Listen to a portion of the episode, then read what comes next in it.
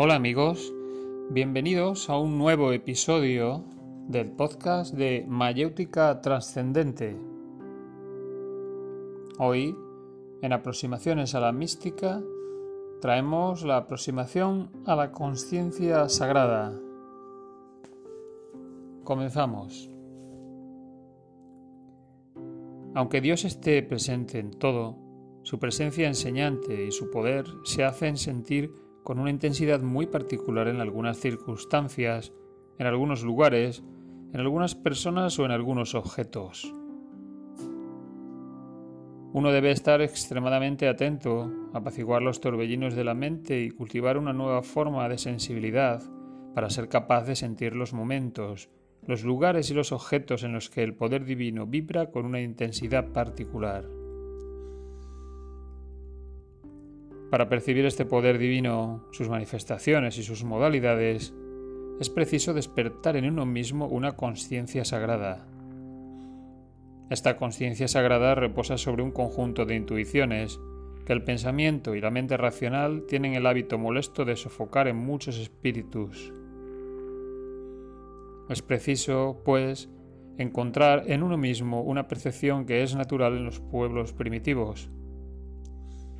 Por esta percepción intuitiva, quizá podamos sentir, de manera confusa e inexplicable, que tal lugar es un lugar sagrado cargado de fluvios espirituales que pueden ejercer sobre nosotros una influencia positiva y específica.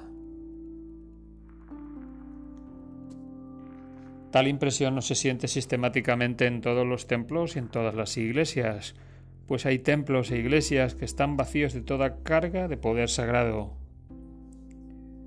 Dios está presente en ellos como lo está en todo, pero su poder no se manifiesta particularmente en estos lugares. Lo que hemos dicho para los templos y las iglesias sirve también para ciertas ruinas, para ciertos sitios en plena naturaleza, cuya función sagrada sea o no señalizada por signos exteriores.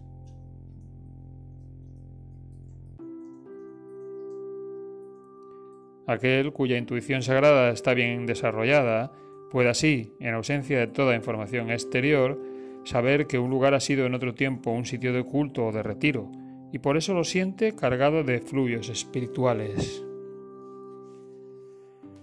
Es verdad que tal persona puede sentir lo sagrado de un lugar y que otra persona, generalmente sensible a lo sagrado, puede no percibir nada en el mismo lugar. Esto se explica por el hecho de que no hay armonización entre el espíritu de la persona y el tipo de influencia que se desprende del lugar en cuestión. Sin embargo, observamos que contra más vasta e intensa es la intuición mágica, mayor será la posibilidad de castar las influencias más diversas. Al contrario, la misma intuición en otras ocasiones nos hará sentir que un lugar es maléfico, pues está cargado de influencias psíquicas negativas.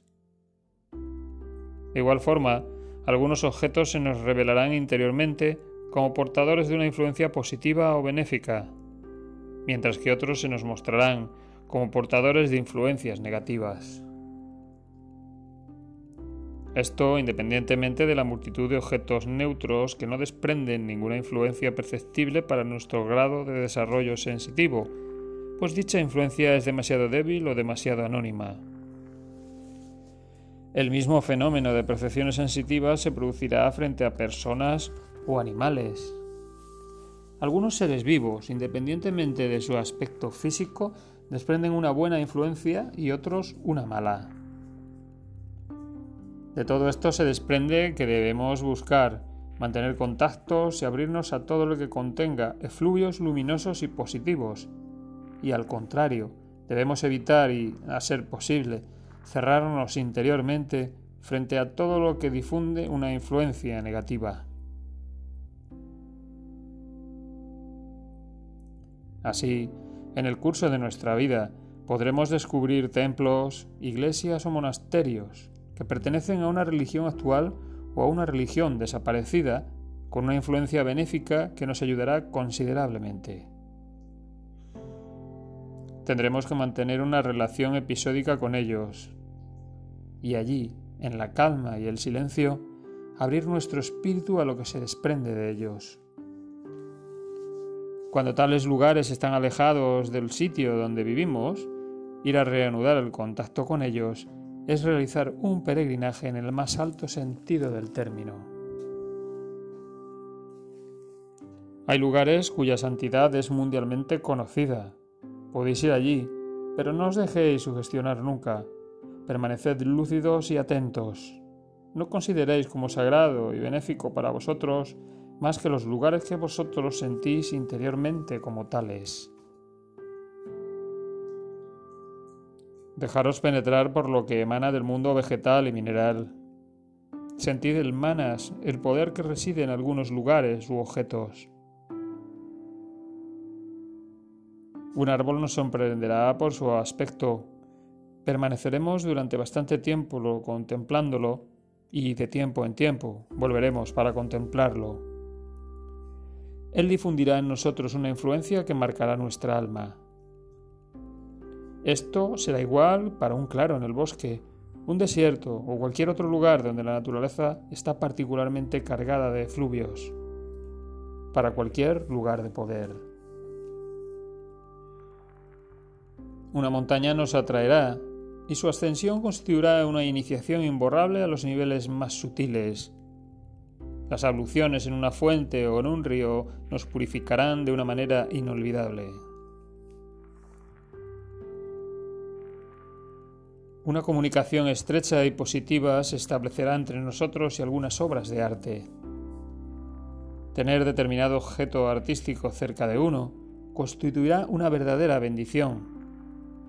Pero a veces un simple guijarro encontrado en el camino, un trozo de madera o cualquier objeto aparentemente banal, nos sorprenderá por lo que de él se desprende y sin caer en el fetichismo, guardarlo y llevárnoslo constituirá una fuente de enriquecimiento.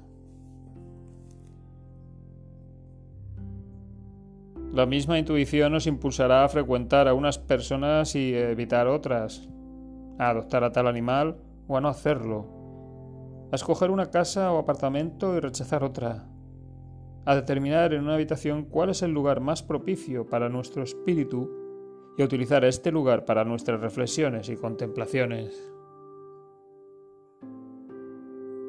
No es necesario multiplicar los ejemplos. Quien desarrolla su intuición sagrada ve su vida entera enriquecida, dirigida y protegida por esta intuición.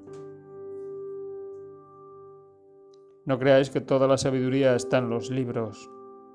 La sabiduría, en sus formas más elevadas e incomunicables, se descubre en el silencio de los lugares en donde vibra lo sagrado. Tal es la etapa que es preciso vivir antes de comprender que todo es sagrado.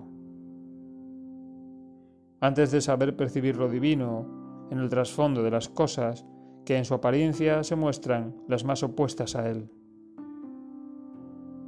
Pues lo divino está en todo, y a veces vibrante y radiante, a veces silencioso y potencial, esperando la hora de su revelación. Empaparos de lo divino allí en donde brilla, percibid lo divino allí en donde se oculta. Y en todo, dejaros guiar por una intuición que se abre hacia lo alto.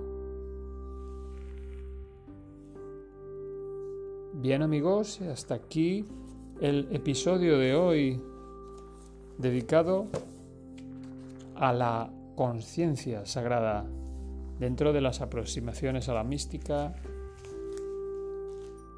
en el que se encuadra este episodio. Esperamos que haya sido de vuestro agrado y podáis compartirlo en vuestras redes sociales. Este es un texto original de Eric Tolón, de Mayótica Trascendente.